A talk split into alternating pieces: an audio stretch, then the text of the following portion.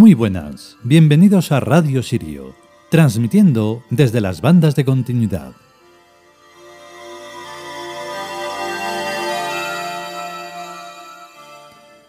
Pues efectivamente, hoy venimos con el capítulo que continúa a la saga de los dioses amerindios, esto es Inti. Inti es bastante conocido, porque se le han hecho hasta canciones y todo, y nombres de grupos y todo. Claro, porque como decimos dentro, es de los que forman parte del monoteísmo indirecto. Parece que son politeístas porque son, porque son bastantes dioses, pero al final es el único no sé qué, el único no sé cuántos, al que más se le hacen fiestas, en fin, las cosas de los humanos.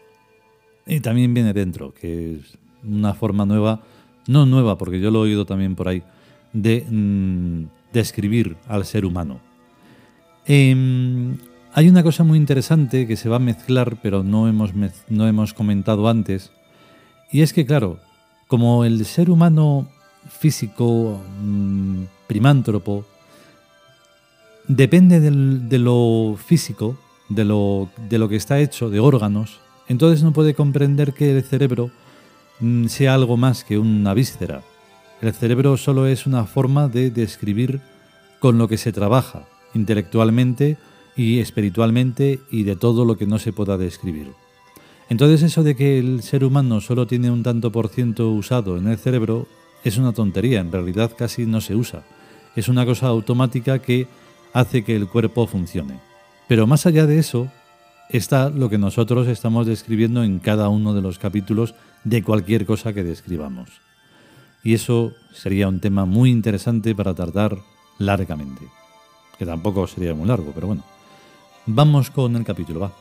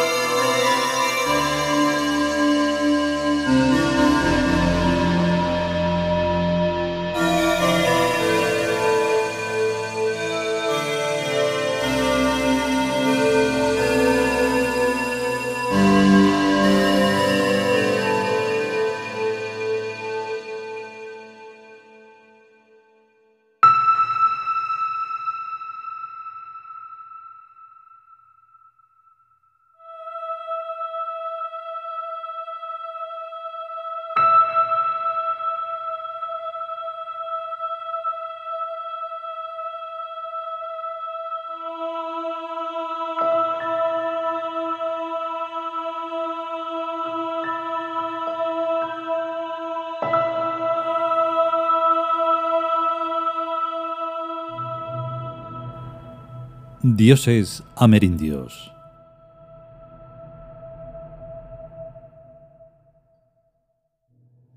Inti.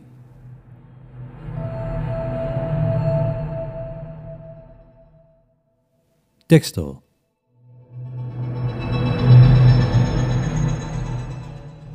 Inti es el sol, considerado el primogénito de Pachacamac, señor del universo. En su honor se organizaban las cuatro fiestas mayores, cuyas fechas concordaban con las cuatro estaciones. Su hermana y esposa era Quilla. Inti presidía el destino del hombre, dando vida, luz y calor a los pueblos, animales y vegetación. Adorábasele como padre de la dinastía y casi todos los templos estaban dedicados a él.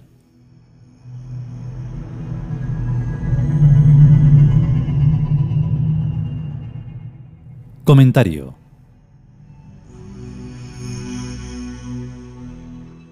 Menos da una piedra. Que ya sería la luna. O sea, un culto totalmente astronómico con ribetes regios de los reyes incas. Una ensalada entre el disco de Atón y el árbol genealógico que le hicieron a Octavio Augusto. De todos modos, por lo menos el sol es algo. Jesucristo, en cambio, no es algo, y su papá Dios es tan señor del universo como Pachacamac, Alá y Yahvé, o sea, nada. Desde luego yo sufro de manía antimonoteísta, y no me corto ni un pelo cuando se trata de atacar al monoteísmo en sus dos formas, monoteísmo directo y monoteísmo indirecto. Inti va de monoteísmo indirecto. En pleno politeísmo, como es el catolicismo, se puede ser monoteísta indirecto, como es un señor de Málaga al que oí esta mañana en la radio, pues para él no hay más dioses que valgan tanto como el señor cautivo, pero el de Málaga. En Sevilla hay otro, el señor cautivo, pero ese no vale.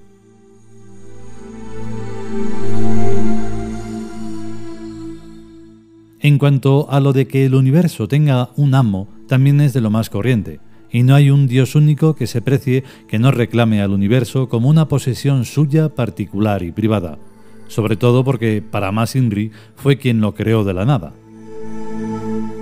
Inexistencia. Cero menos universo igual cero.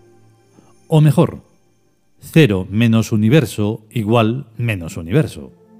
Claro, 0 menos 7 igual menos 7. 0 menos n igual menos n. Con eso estoy más conforme. Un universo negativo. Según mi teoría, el universo no solo no existe, sino que se debe, es una deuda. Y cuanto más grande sea, más hay que pagarla. Y ahora que se lleva mucho lo de las hipotecas, se puede decir que el universo es un piso hipotecado, que se tardará en pagárselo al banco una eternidad entera. El banco es la nada, o sea, el cero. La implicación religiosa de este sencillo algoritmo es de lo más lógica. Los dioses tenemos que crear al universo, pero no a esa asquerosa maqueta de universo que se ve por la noche en el cielo y por el día en este planeta, sino que tiene que ser otro universo mucho mejor y a nuestro gusto. Ya he dicho que eso que se ve es solamente una maqueta. Maqueta, del italiano Macetta. 1. Modelo plástico, en tamaño reducido de un monumento, edificio, construcción, etc. 2. Modelo hecho con el papel en blanco para apreciar de antemano el volumen, formato y encuadernación de un libro.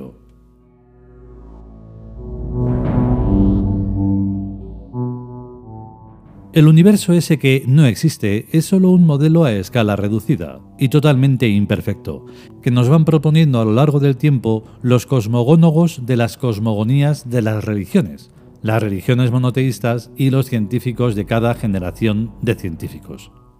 Cada grupo de esa gente nos propone un modelo de universo distinto, pero a mí hasta ahora no me ha convencido ninguno. El universo que yo quiero es un universo mental, que pueda crearse con el desarrollo lógico de una idea fuerza inicial. Mi idea fuerza es el trilema amor, armonía, belleza.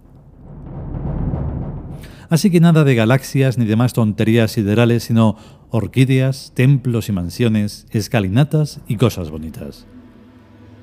Tampoco luz física que va a una velocidad de tortuga de no más de 300.000 kilometrillos por segundo, sino que lo que yo quiero es luz mental instantánea y omnipresente, que nos permita desplazarnos a la velocidad del pensamiento con el entorno al que cada cual esté acostumbrado y le guste más o prefiera en cada ocasión. Estoy hablando de un universo para habitantes dioses, no para humanos, primates o humonos. Mira, un neologismo, humonos. La palabra humonos describe mejor a la gente de este astro que la palabra primántropos, con que los vengo designando por influencia del griego. Mi cuerpo es el de un humono, pues soy un ser humano, pero esto no impide que a mí me guste más en mi universo mental que el universo astronómico de esa maqueta que nos proponen la física relativista y la física cuántica y las religiones de los monoteístas creacionistas y o Big Bangianos. Y es que mi cuerpo, según mi teoría, es una estructura de puntos geométricos, de átomos verdaderos, de sin partes, que lo mismo puede adoptar la forma de un árbol que de una nube, que de un mono, según lo que quiera que parezca que sea mi fuerza mental que todavía es una insignificancia, pero que a lo mejor más adelante se acrecienta y consigue hacer lo que me propongo.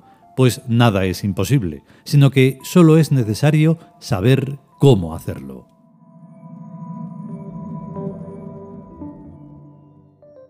Cuando uno aprende a hacer un ordenador, lo hace.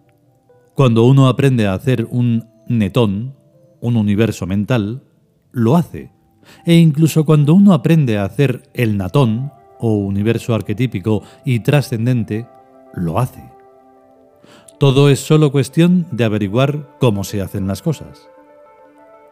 Resignarse a que hay cosas que no pueden hacerse es cosa de humanos primántropos, y por eso se mueren como se mueren los animales y reencarnan porque la reencarnación no depende de ellos, sino que es una ley universal del natón. Esto que estoy escribiendo en el año 2008 de estos humanos lo podría haber escrito hace mil años o dos mil años o más, y tampoco nadie lo habría entendido. ¿Si serán malas bestias? Bueno, queridísimo Dios Inti, hijo, por lo menos llámate Ra, y serás más egipcio y tendrás más categoría. Lo que quiero decirte es que antes de que te apagues astronómicamente, veré cómo te arreglo para convertirte en una esfera de sueños, en un Laos Honey, utilizable por cualquiera que sea digno para hacer realidad cualquier imposible que desee conseguir. Te lo prometo.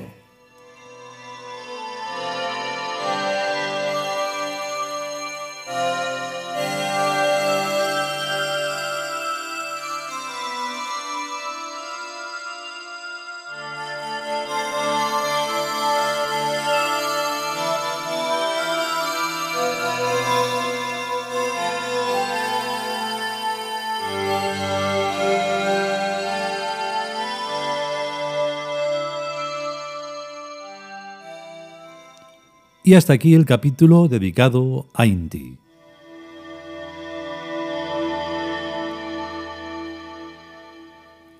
Es que hay una película muy interesante que, bueno, se puede ver desde, distintas perspectivas, que se titula Lucy. Es de uno, un director francés bastante conocido.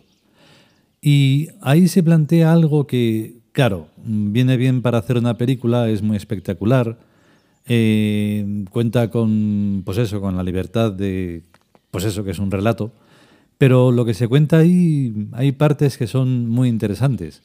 Y que querer usar el 10% o el 100% o el 100.000% de la capacidad eh, cerebral no es nada, o sea, sería lo más lógico. Lo que pasa es que, claro, son muchísimas cosas y se nos escapan, pero se nos escapan y se le escapa a quien quiera que se le escape porque no presta atención a prácticamente nada.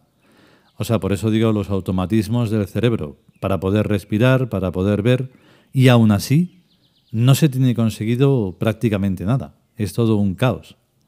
Entonces por eso ahí habría que, insistir en que no es que queramos ser dioses de la forma esa eh, endiosada tonta que tiene el ser humano, hay que ser dioses porque hay que ser responsables. Y al ser, responsables, pues se abarca muchísimo. Más si cabe cuando mm, se crea una gestalt.